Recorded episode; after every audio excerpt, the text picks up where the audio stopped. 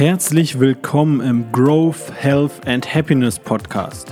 Mein Name ist Jan Klein und hier bekommst du eine einzigartige Kombination von positiver Psychologie, Sportwissenschaften und Performance Coaching. Ich will dir jede Woche neue Inspiration und Ideen geben, dich persönlich weiterzuentwickeln, deine Gesundheit zu optimieren, leistungsfähiger zu werden und diesen spannenden Weg als glücklicher und erfüllter Mensch zu gehen. Wenn du Fragen hast zur Episode oder Wünsche, kannst du mir jederzeit bei Instagram an janklein.official oder per E-Mail an jk.klein.info at gmail.com schreiben. Falls dir der Podcast gefällt, bedeutet es mir sehr viel, wenn du den Podcast abonnierst und mit deinen Freunden teilst, damit wir viele Menschen positiv inspirieren. Jetzt erstmal ganz viel Spaß mit der Episode und einen wunderschönen Tag wünsche ich dir. Hast du noch Hoffnung, dass dein Leben bald wieder besser wird? Oder bist du im Moment hoffnungslos? Falls das so ist, ist das komplett verständlich. Meine Güte, wir leben in einer Zeit, in der wir unglaublich viele Einschränkungen haben, in der wir von ganz vielen negativen Einflüssen betroffen sind, in der unsere physische, aber auch unsere psychische Gesundheit vor eine immense Herausforderung gestellt wird. Und bei vielen, vielen Menschen führt das einfach dazu, dass sie hoffnungslos sind. Und wenn du dich damit angesprochen fühlst oder einfach denkst, okay, ich könnte auch ein bisschen mehr Hoffnung wieder in meinem Leben vertragen, dann ist diese Folge genau das Richtige für dich. Denn ich versuche dir heute aus Sicht der positiven Psychologie einmal zu erläutern, was ist Hoffnung und mit diesem Konzept dir dann zu zeigen, okay, auch wenn ich jetzt richtig hoffnungslos bin, es gibt Dinge, die ich beeinflussen kann, damit auch ich wieder Hoffnung in meinem Leben habe. Und das trotz dieser Krise. Denn Hoffnung führt dazu, dass es uns physisch besser geht, uns psychisch besser geht, unser Immunsystem besser ist, dass wir besser mit Problemen umgehen können, mit Stress besser umgehen können, dass wir ein höheres Wohlbefinden haben.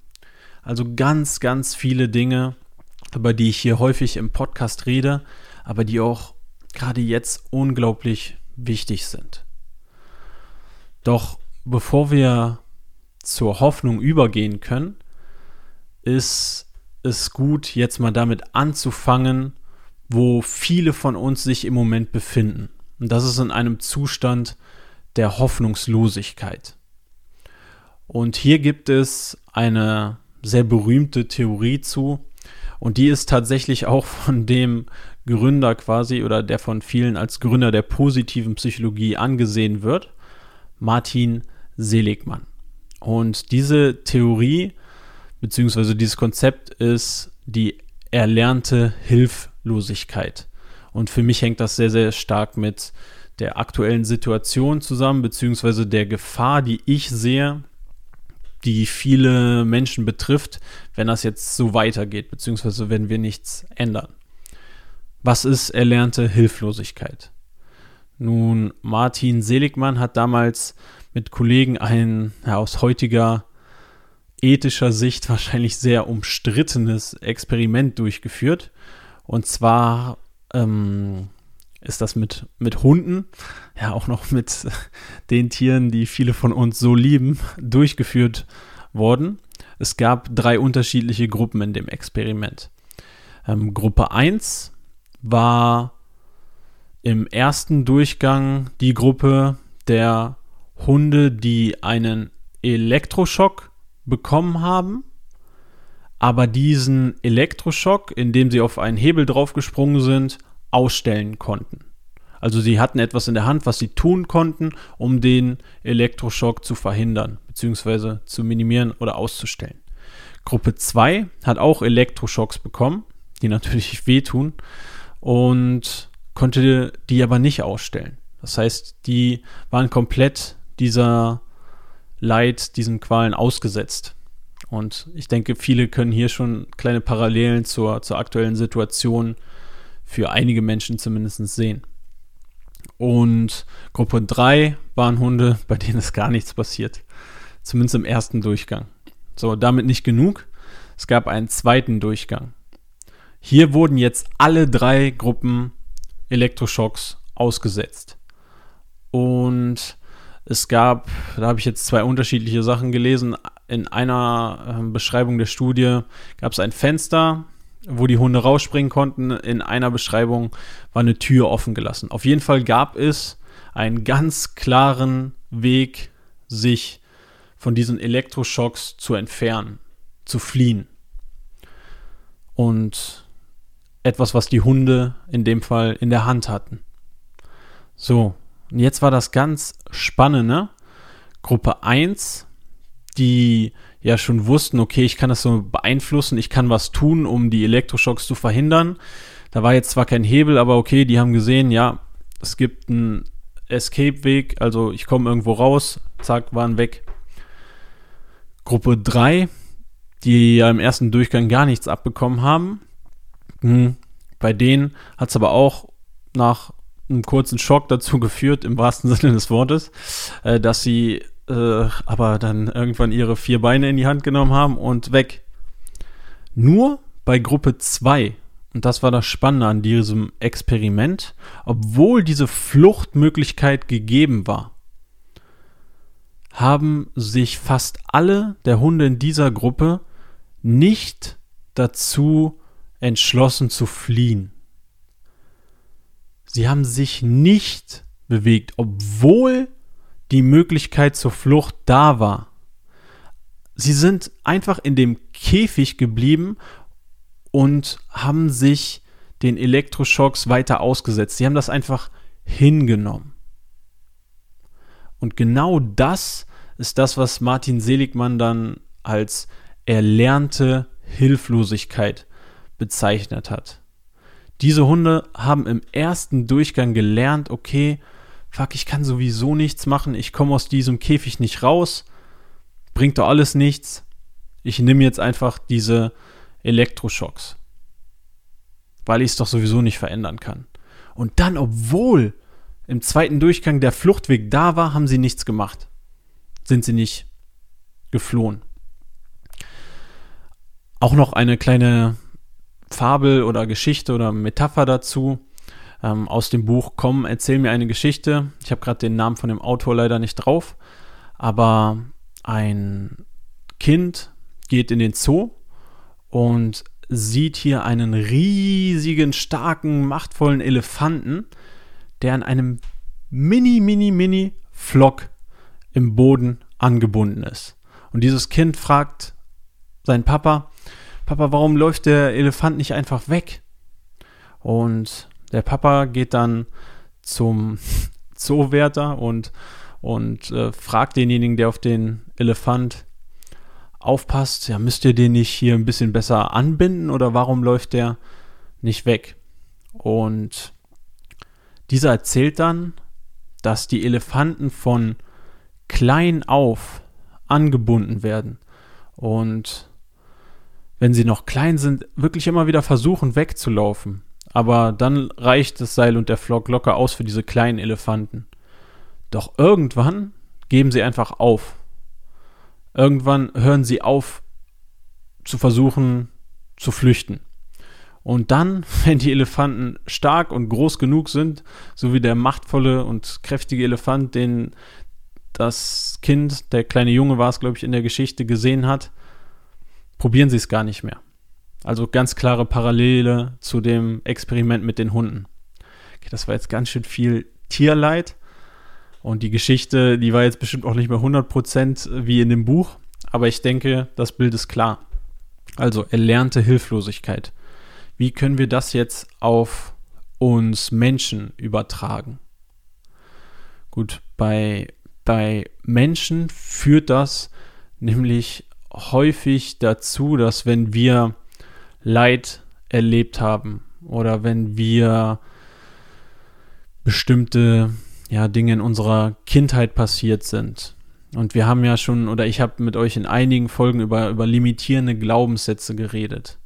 Wenn du beispielsweise eine sehr qualvolle, schlechte Beziehung voller negativer Erfahrungen und Emotionen hinter dir hast, könnte es sein, dass du dann den Glaubenssatz annimmst, boah, alle Frauen sind doch gleich scheiße oder alle Männer sind doch gleich schlecht. Und das ist dann auch so in etwa erlernte Hilflosigkeit, weil wer sagt denn, dass alle Frauen oder alle Männer gleich schlecht sind? Du hast ja alle gar nicht kennengelernt, beziehungsweise hast vielleicht den Neuen gar keine Chance gegeben. Du basierst das komplett auf dem, was du da in deiner alten Beziehung erlernt hast. Du hast erlernte Hilflosigkeit. Dir wurde halt an diesem einen Beispiel verdeutlicht auf ganz schlimme Art und Weise, dass es gewisse Personen gibt, wo das zutrifft. Und das hat sich jetzt so bei dir manifestiert, dass du diesen Glaubenssatz annimmst. Oder im, ähm, ich habe dir, glaube ich, damals das Beispiel von, von einem Kind erzählt, was, was, was singt, was gerne zu Hause singt und dann die Mutter vollkommen genervt nach Hause kommt und einfach ihre Ruhe haben will und dann zum Kind schreit, hör auf zu singen, du hast so eine hässliche Stimme. Ein bisschen überspitzt jetzt. Aber dieses Kind hat überhaupt keine hässliche Stimme. Die Mutter will einfach nur ihre Ruhe haben. Doch dann, in dem Fall, ich erinnere mich jetzt wieder ein bisschen besser, in der Geschichte war es ja ein Mädchen, die sich danach nie wieder traut zu singen, in der Schule zu singen, im Chor zu singen, in der Kirche zu singen. Sie traut sich nicht mehr zu singen, weil sie fest diesen Glaubenssatz verankert hat, okay, ich kann nicht singen, meine Stimme ist total hässlich. Sie traut sich auch gar nicht mehr richtig mit, mit Freunden zu reden. All das wegen einem Moment. Und auch hier sehe ich Parallelen zur erlernten Hilflosigkeit-Theorie. Dass dann in uns Menschen diese, diese Haltung von, okay, ich kann das doch sowieso nicht auslöst oder es ist doch sowieso alles schlecht, ich kann das sowieso nicht verändern, ich kann sowieso nicht singen und so weiter. Wir alle kennen diese Menschen mit diesen Glaubenssätzen. Und die Gefahr sehe ich auch jetzt in der Pandemie, wenn einige von uns einfach lernen, egal was wir machen, nichts funktioniert im Moment. Oder Plan A funktioniert nicht und Plan B funktioniert nicht. Und dann, ja, bei vielen führt das dazu, Plan C wird gar nicht erst darüber nachgedacht oder überhaupt initiiert dann letztendlich. Das ist gefährlich, weil das dann in, in schlimmeren Fällen oder wenn sich das verfestigt, dich zum einen auffällt in deinem Leben, aber dann auch dazu führt, dass es zur Depression in den Individuen kommen kann. Gut, wie kommen wir aber jetzt zur Hoffnung, um jetzt den Bogen zu schlagen? Und Hoffnung wird in der positiven Psychologie ein bisschen anders definiert. Und zwar ist das Konzept, mit dem wir im Studium gearbeitet haben, besteht quasi aus drei Teilen. Das besagt, dass die Hoffnung in uns Menschen hoch ist, wenn wir zum einen ein klares Ziel haben. Etwas klar vor Augen haben, was wir, was wir erreichen wollen. Sei es, dass wir eine erfüllte Partnerschaft haben wollen, eine, eine erfüllte Karriere, gesund sein wollen, fit sein wollen, diese Ziele in deinem Privatleben, im Sport, was auch immer du für Ziele hast, dass du ein klares Ziel vor Augen hast. Und, oder einfach, du willst glücklich sein. Du hast ein klares Ziel vor Augen, du willst glücklich sein. Und das ist aber nur ein Drittel von, von den Faktoren, die zu hoher Hoffnung beitragen. Also diesen, diesen klaren Ziel ist wichtig, damit Hoffnung hoch ist, dass wir einen klaren Weg haben, wie wir dorthin kommen können. Und ich glaube, das ist genau der Punkt, der das für viele von uns im Moment so schwer macht. Denn nehmen wir Firmen, Fitnessstudios, Vereine, hier gibt es im Moment keinen klaren Weg, weil es ja auch immer wieder neue Verordnungen geben können. Und diese Menschen oder was auch immer du gerade machst, was von der Pandemie betroffen ist, es gibt ja so viele selbstständige Kaffeebesitzer, Restaurantbesitzer, die davon betroffen sind, die keine Klarheit im Moment haben. Es gibt im Moment keinen Weg, zumindest auf den ersten Blick, wie diese Menschen überleben können. Und dieser klare Weg, der ist ein wichtiger Faktor von Hoffnung. Ja, im Idealfall hast du dieses Ziel, hast in deinem Kopf einen klaren Weg oder, und darauf will ich gleich in der Lösung zu sprechen kommen, unterschiedliche Optionen, unterschiedliche Routen, die dir einfallen, wie du an dieses Ziel kommst. Plus, und das ist der dritte Faktor, den Willen. Du bist überzeugt davon, du hast Selbstvertrauen, okay, ich komme dorthin an mein Ziel. Also ein klarer Weg, ein klares Ziel vor Augen, gepaart mit dem Willen, ich komme dorthin, ich bin überzeugt davon, ich kann mein Ziel erreichen. Das sind genau die Faktoren, dann ist Hoffnung hoch bei uns. Und das ist halt aktuell richtig, richtig schwierig für einige. Gut, an welchem Faktor können wir, können wir ansetzen?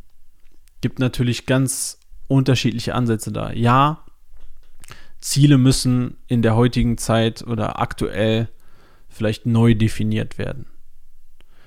Was für Ziele kannst du dir im Moment setzen, die du trotz dieser Umstände erreichen kannst, an denen du intrinsisch motiviert bist zu arbeiten? Und das können viele Ziele im, im Freizeitbereich sein, aber vielleicht willst du dich auch beruflich neu orientieren oder einfach Aktivitäten oder Dinge verfolgen, die du unter den aktuellen Umständen noch machen kannst. Das ist ein Schritt, dass du dir ein Ziel wählst, was jetzt noch realisierbar ist. Und viele Menschen beginnen ja ganz neue Hobbys. Ähm, ich kenne viele, die neue Musikinstrumente versuchen zu spielen, die jetzt ganz neue Sportarten versuchen oder viele Homeworkouts machen, Yoga lernen, laufen gehen. Alles Dinge, die wir, wir immer noch verfolgen können. Und das ist dann ein Ziel, was aktuell realisierbar ist. Dann guck dir den Weg an, okay, es gibt unterschiedliche Sachen wie wie ich auch, auch jetzt noch ein beispielsweise ein Musikinstrument lernen kann, YouTube-Videos, da brauche ich keinen Kontakt zu einem ähm, Lehrer im Moment und der Wille ist auch da. Ich habe Bock, irgendwas Neues zu machen, was Neues zu lernen, die Zeit zu nutzen, anstatt nur Netflix und Chill, auch mal was zu machen, mir neue Skills aneignen. Und dann ist die Hoffnung da, weil du dieses Ziel verfolgst. Und das ist also eine Variante, indem du das Ziel anpasst. Dann Variante 2 kommen wir auf die Wege zu sprechen. Also, es ist natürlich gerade unmöglich für fast alle von uns, Plan A durchzuziehen. Vielleicht hast du ein Ziel, was du dir vorgenommen hast und Plan A funktioniert aber jetzt auf keinen Fall unter diesen Umständen. Du hast vielleicht gerade ein Restaurant aufgemacht, ein Café aufgemacht, ein Fitnessstudio oder du bist an einer neuen Stelle, du willst dich selbstständig machen, du bist Sportler, du hast im Moment keine Wettkämpfe und so weiter. Die Bedingungen, wie du dich normalerweise vorbereiten würdest, was du normalerweise arbeiten würdest, wie du normalerweise dein Geld verdienen würdest, geht alles nicht. Plan A gibt's nicht. Aber jetzt stell dir doch mal vor, du hast in einer Woche dein Traumjob-Interview und dein Auto fährt jetzt nicht mehr, weil ein Motorschaden da ist. Das ist Plan A, dorthin zu kommen zu diesem Interview. Dann würdest du doch aber auch darüber nachdenken, was sind andere Wege, dorthin zu kommen. Gut, vielleicht Plan B, Zug. Zug fährt auch nicht mehr. Dann C, ein Taxi. Teuer, kann ich mir nicht leisten. D, Fahrrad. E, Laufen, was auch immer. Also ein bisschen überspitzt dargestellt, aber du würdest doch für deinen Traumjob dir so lange so unterschiedliche Optionen versuchen einfallen zu lassen, um trotzdem noch irgendwie an dieses, dieses Ziel zu kommen, was dir ganz, ganz viel wert ist. Und auch wenn das nicht Plan A, Plan B, Plan C im Moment ist, du musst versuchen, irgendwie einen Weg dort rum zu finden, das trotzdem noch durchführen zu können. Ich habe viele, viele Sportler in meinem Umfeld. Keiner von uns kann gerade mit allen Menschen zusammen im, im Gym trainieren, im äh, Kampfsport mit anderen in einer großen Gruppe zusammen machen. Gut, in dem Beispiel ist es jetzt relativ simpel, dass wir andere Wege finden, dass wir uns draußen treffen. Viele Sportvereine bieten Online-Kurse an, Online-Groups, die, die dann irgendwie auch noch eine Form von Training uns bieten. Und wenn jetzt dein Ziel ist, ein, ein besserer Sportler zu werden, dann machst du es halt aktuell mit Plan E. Aber trotzdem hast du eine Route, wo du sagst, okay, die kann ich gehen.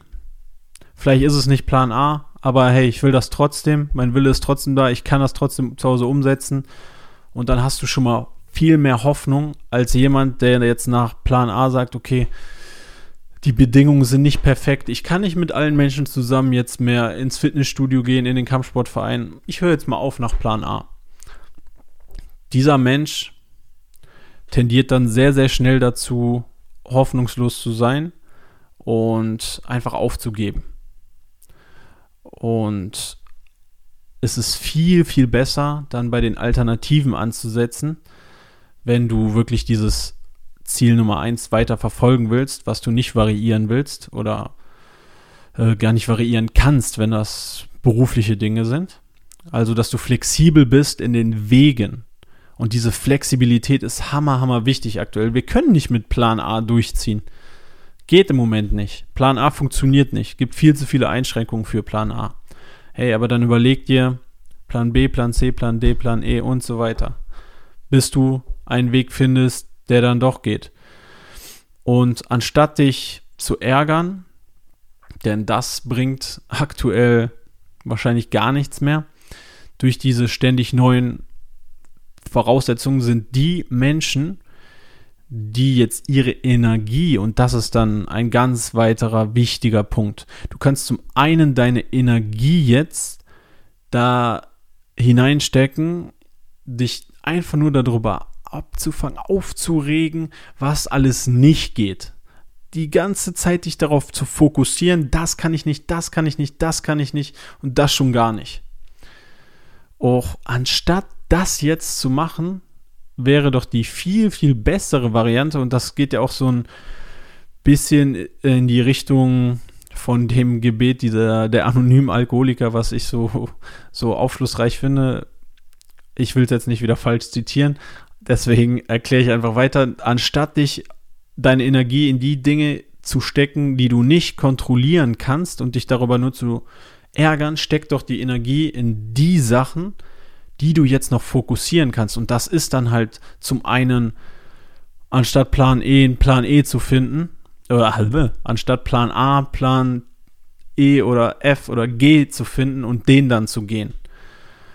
Und dort deine Energie hineinzustecken. Anstatt dann zu einem Bewerbungsgespräch mit dem Auto zu fahren, läufst halt ganz zur Not hin, wenn es wirklich dein Traumjob ist.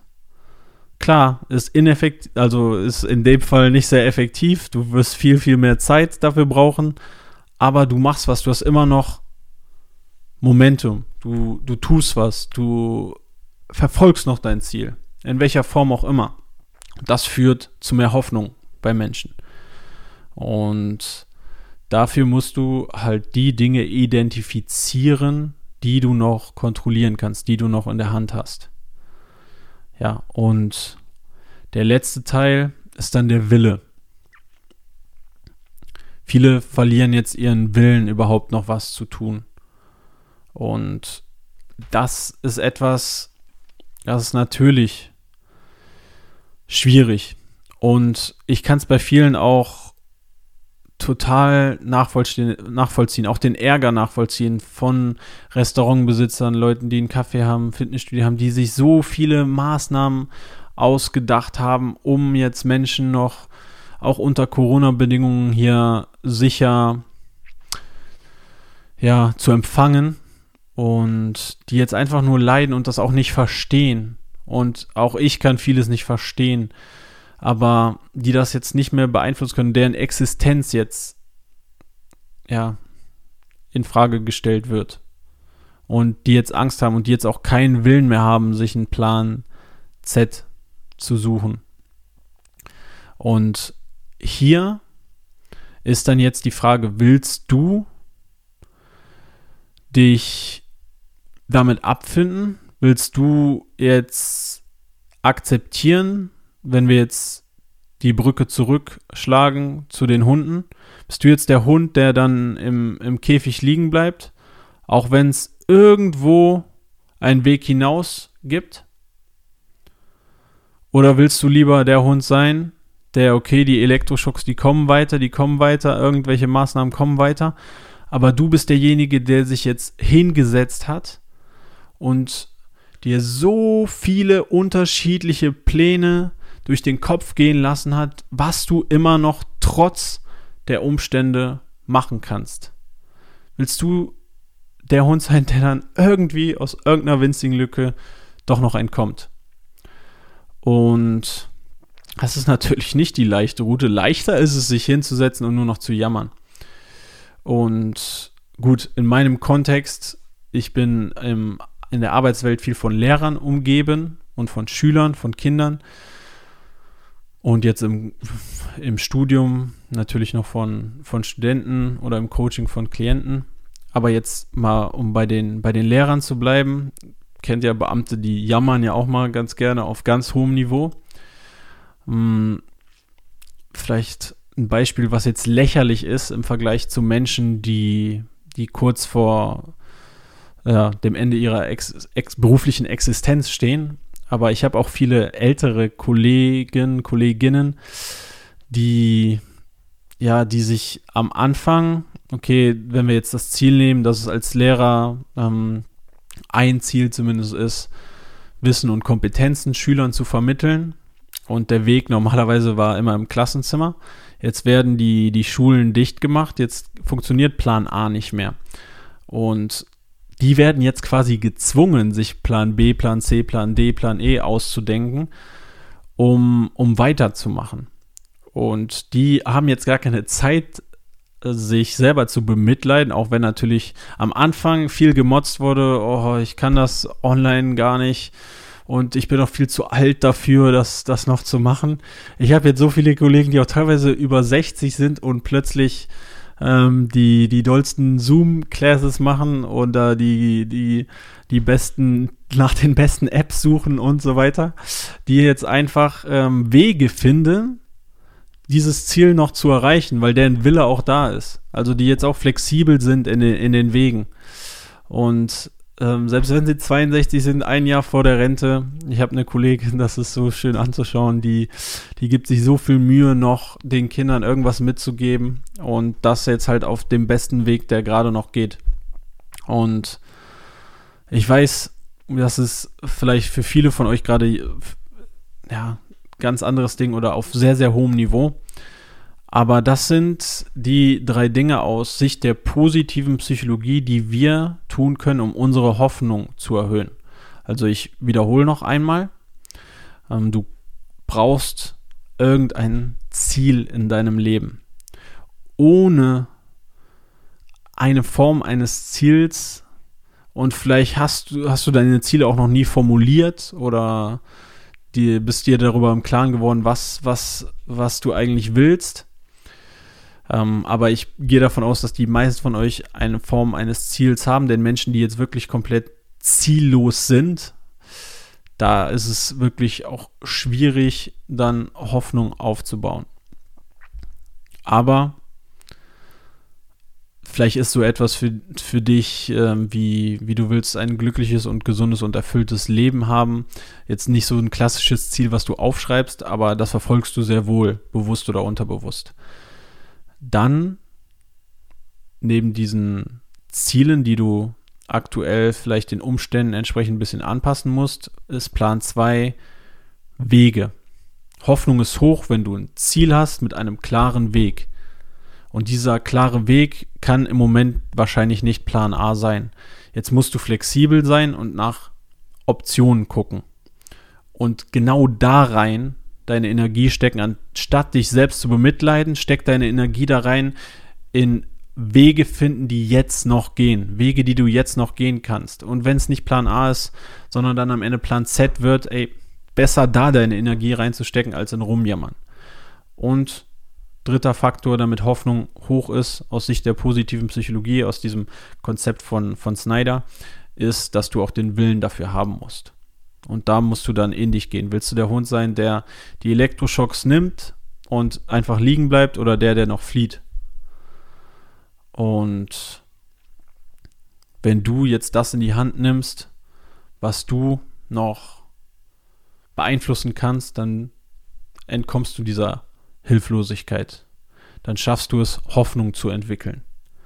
Und vielleicht am Ende, um den, den Bogen zu schließen, bei dem Experiment gab es nämlich selbst in Gruppe 2, auch wenn es keine signifikante Nummer an oder Zahl an Hunden waren, Hunde, die haben ständig den Elektroschock bekommen im ersten Durchgang. Die waren dem ständig ausgesetzt. Hey, und die sind trotzdem noch im zweiten Durchgang dann rausgegangen aus dem Käfig.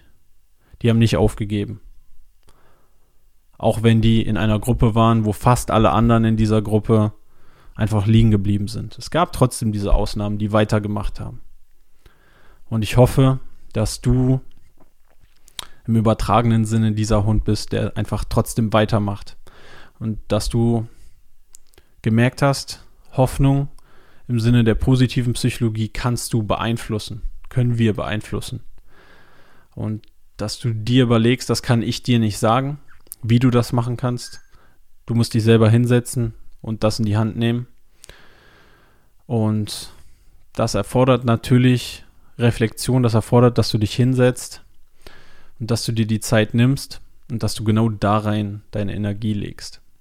Und ich wünsche dir wirklich von ganzem Herzen, dass du das schaffst und dass du wieder mehr Hoffnung in dein Leben bringst. Und in diesem Sinne wünsche ich dir noch einen wunderschönen Tag. Du kannst mir wieder gerne schreiben, bei, ähnlich wie beim Fasten, da habe ich ganz viele Fragen bekommen. Wenn du hierzu Fragen hast, Anregungen und Wünsche, schreib mir gerne bei Instagram janklein.official oder per E-Mail jk.klein.info.gmail.com. Und ich freue mich ganz, ganz doll über eure Worte. Und ich, ja, mir geht das Herz dann auf. Ich wünsche euch einen tollen Tag jetzt noch und bis zum nächsten Mal.